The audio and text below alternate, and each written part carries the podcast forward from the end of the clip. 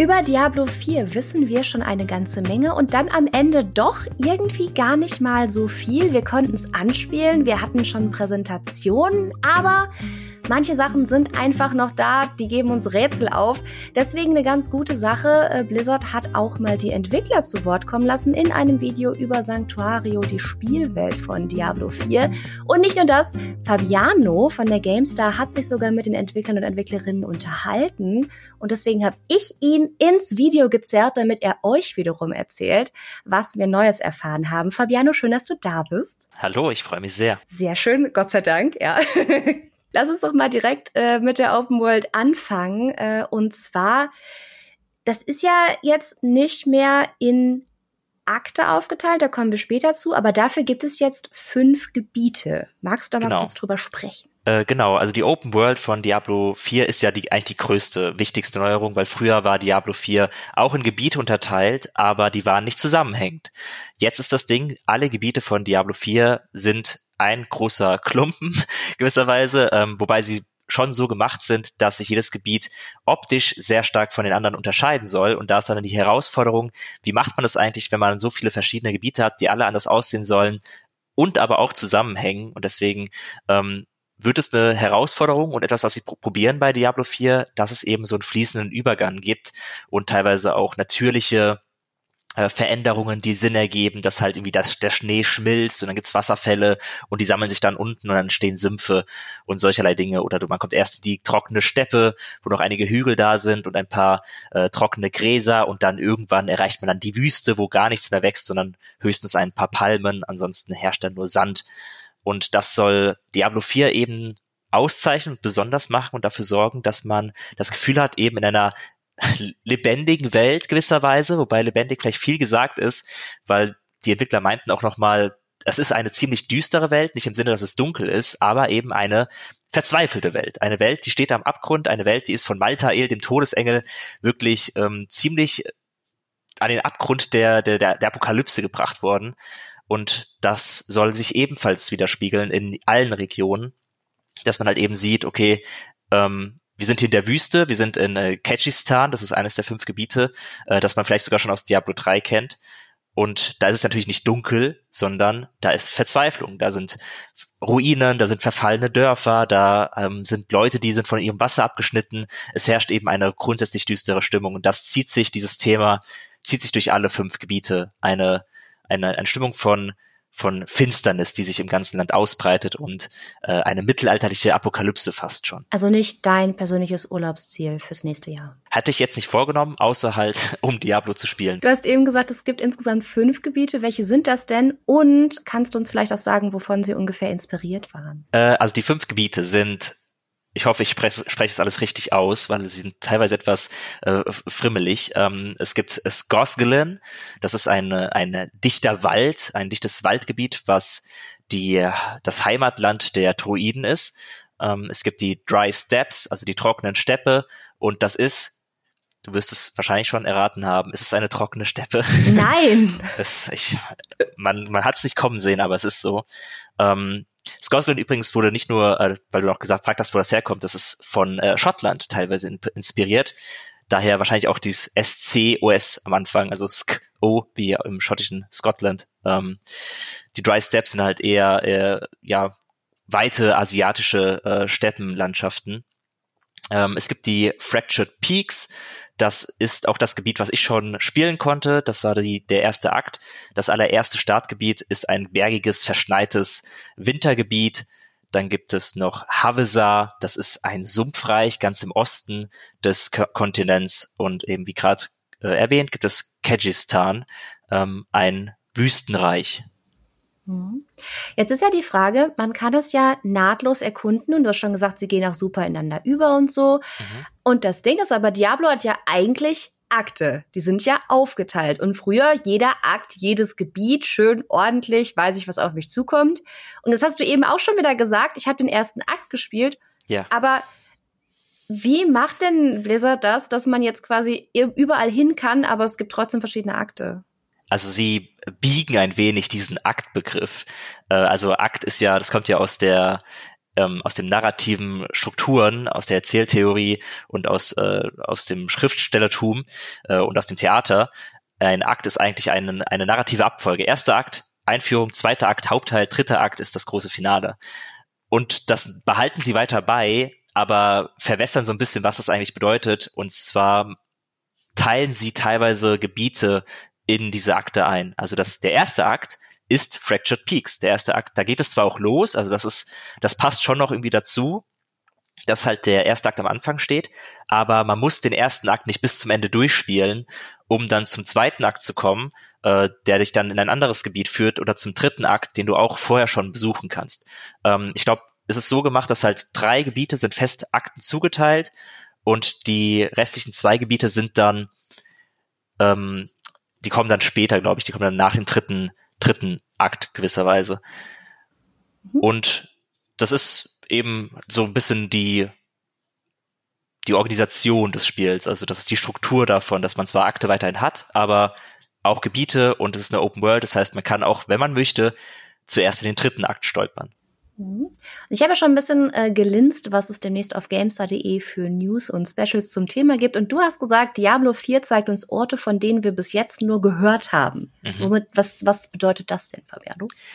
Äh, das bedeutet einfach, dass der Bereich der Welt, den man jetzt sieht, dass der zwar schon teilweise in anderen Spielen vorkam, ähm, in Diablo 2, weil man zum Beispiel in Loot Goline, was auch auf dem östlichen Kontinent liegt, und in Diablo 3 war man auch schon in Kyrgyzstan, ähm, in Caldeum, der großen Stadt und den umgebenden Gebieten. Äh, aber dass eben auch viele Teile jetzt besucht werden, von denen man nur gelesen hat. Also sie haben immer wieder davon gesprochen, dass sie äh, ganz aufgeregt waren, jetzt Orte zeigen zu können, die sie als Kinder zum Beispiel, als Diablo 2 rauskam, nur in der Broschüre gelesen haben von dem, ähm, von dem von dem Spiel. Wo, wo das war noch eine Zeit, da gab es noch Handbücher in Spielen und da standen manchmal lustige Funfacts drin zu Lore. Und da wurde eben auch zum Beispiel von einem Druiden-College gesprochen, weil die Druiden wurden ja eingeführt äh, in Diablo 2 als eigene Klasse. Da gibt es ein, ein College, ähm, das heißt, ähm, es hat einen komplizierten Namen. Es heißt Tur Duldra, so. Es hat auch noch so Accents über dem U drüber und ähm, ja, es ist halt ein Fantasy-Name. Tur Duldra, das, das Druiden-College werden wir besuchen können. Das ist ein das größte Druiden-College in, in, einem riesigen Baum drin, ähm, das eben in Skosglen liegt, in dem Sumpfgebiet, äh, in dem Waldgebiet, nicht in dem Sumpfgebiet. Der Sumpf ist Havesa, so rum, genau. Äh, genau, das werden wir besuchen können. Und es gibt zum Beispiel auch Berichte davon, dass die Kreuzritter, der einst nach Osten marschiert sind, nach Havesa in ins, ins, ins Sumpfgebiet, um etwas zu suchen.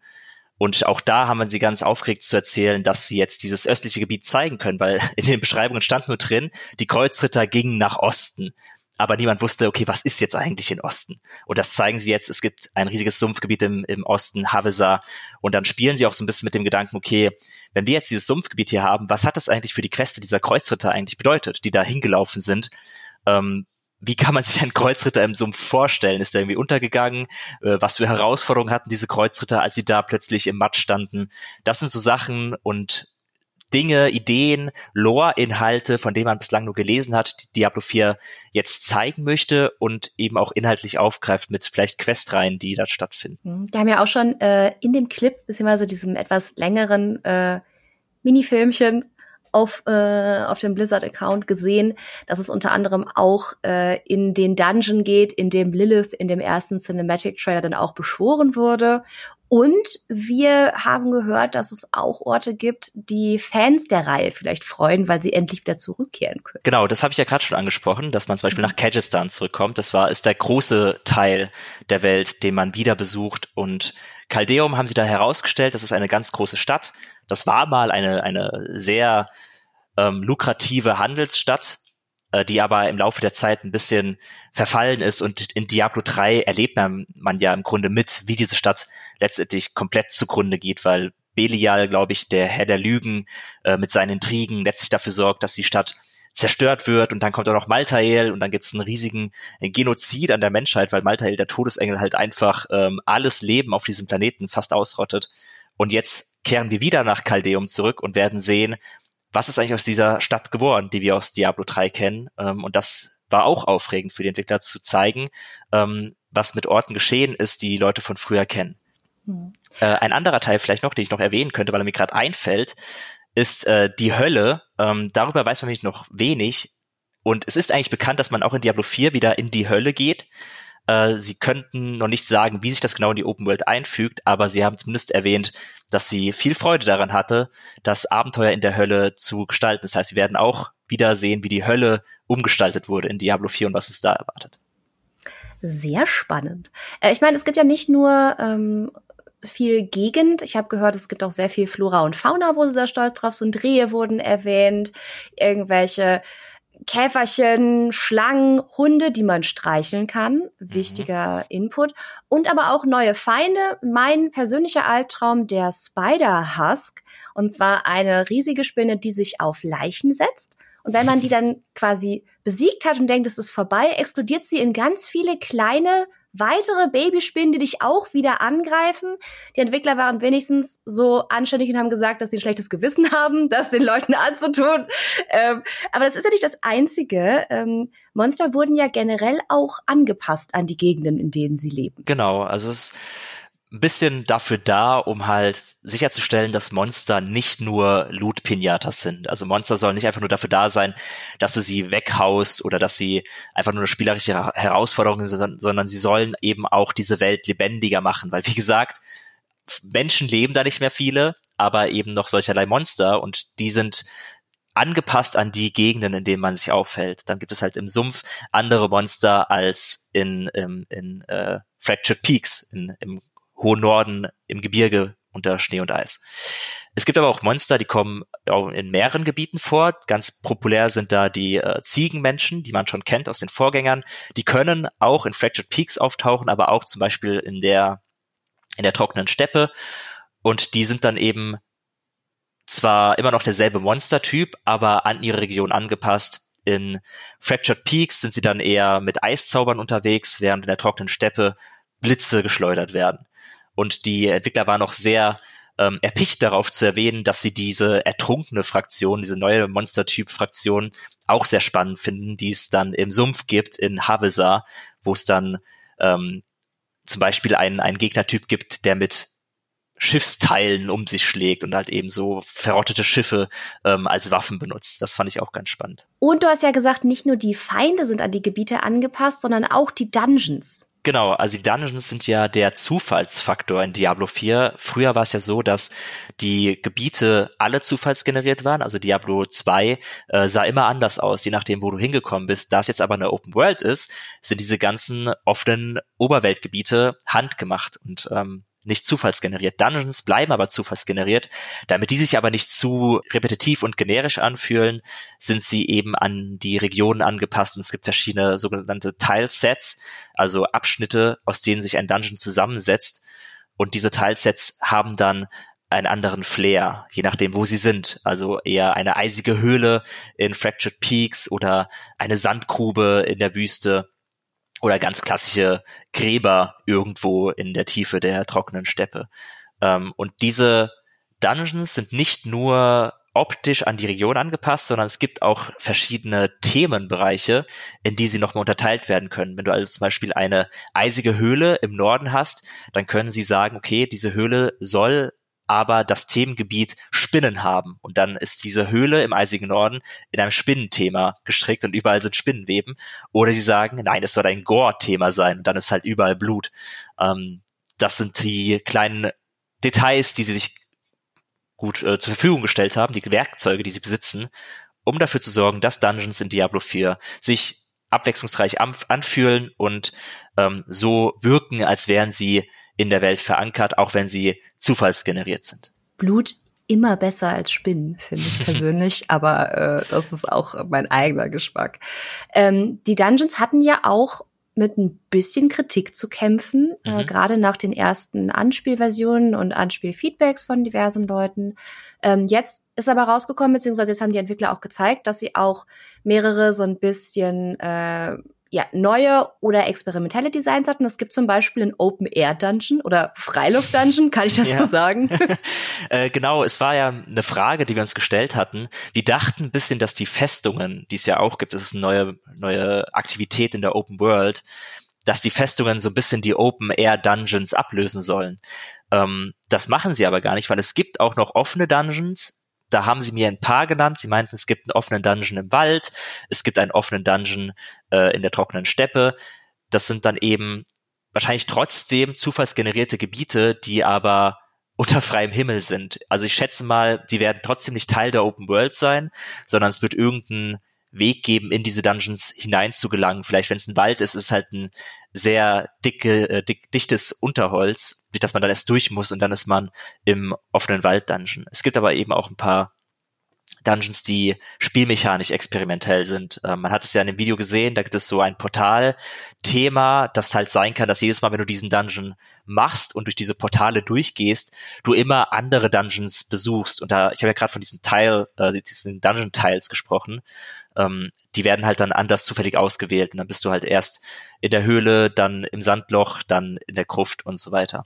Und ein anderes Beispiel wäre, dass es auch einen Dungeon gibt mit so giftigen Kellern gewisserweise, ähm, in die du so reinschlitterst und, und dann, um zu verhindern, dass das Gift dich dem Tode äh, aussetzt, musst du mit Hilfe des Traversal-Systems, dieser Bewegungsabläufe zum Klettern und zu Überspringen von Abgründen versuchen, ähm, dem Gift zu entgehen. Also so kleine Gameplay-Mechaniken kann es auch immer mal wieder geben in den Dungeons von Diablo 4. Also zumindest ist der Plan der Entwickler, dass wir das Traversal-System nicht nur bekommen als nette Beigabe, sondern dass es auch wirklich, äh, dass wir quasi von dem Environment dazu gedrängt werden, das auch wirklich zu nutzen dieses Mal. Ja, es soll auch für mhm. ein bisschen spielerische Abwechslung sorgen. Auch mhm. bei der Open World übrigens, die ja auch ähm, anders designt werden kann als vorher, weil in Diablo 3 hätten sie da eine Open World machen wollen, wie jetzt bei Diablo 4, dann wäre die sehr flach gewesen, weil die ganzen Charaktere nicht wirklich springen oder klettern konnten. Und dann äh, noch die letzte Frage. Es ging ein bisschen um Quests. Und zwar äh, wurde unterschiedliches Pacing in Quests vorgestellt. Zum einen eher storylastigere Quests,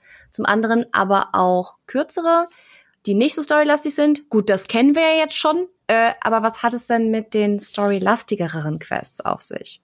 Äh, es geht vor allem darum, dass sie halt eben, dadurch, dass Diablo ein Spiel ist, was auch viele Inhalte hat, die dafür da sind, immer wieder gespielt zu werden und das mit Stories schwerlich geht, ähm, sie die Quests eben haben, um uns ein bisschen Geschichten zu präsentieren. Und sie haben auch nicht nur die Aufgabe dafür zu sorgen, dass wir kämpfen oder dass wir eine Aufgabe haben, der wir nachkommen können.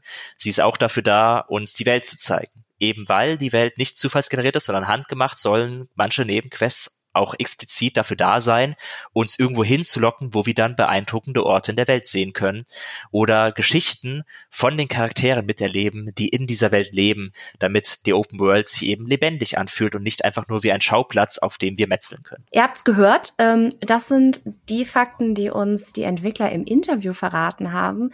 Wie sich das tatsächlich im Spiel spielt, können wir natürlich noch nicht komplett sagen. Demnächst sind erstmal wieder ein paar Betas, eine geschlossene und eine offene auch da werdet ihr wieder von uns hören, natürlich.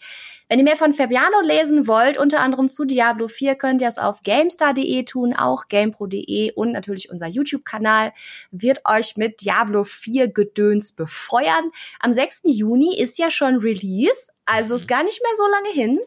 Äh, Fabiano, Dankeschön für deine Zeit. Sehr gerne. Dementsprechend wünsche ich euch noch einen wundervollen Tag und wir sehen uns bald wieder.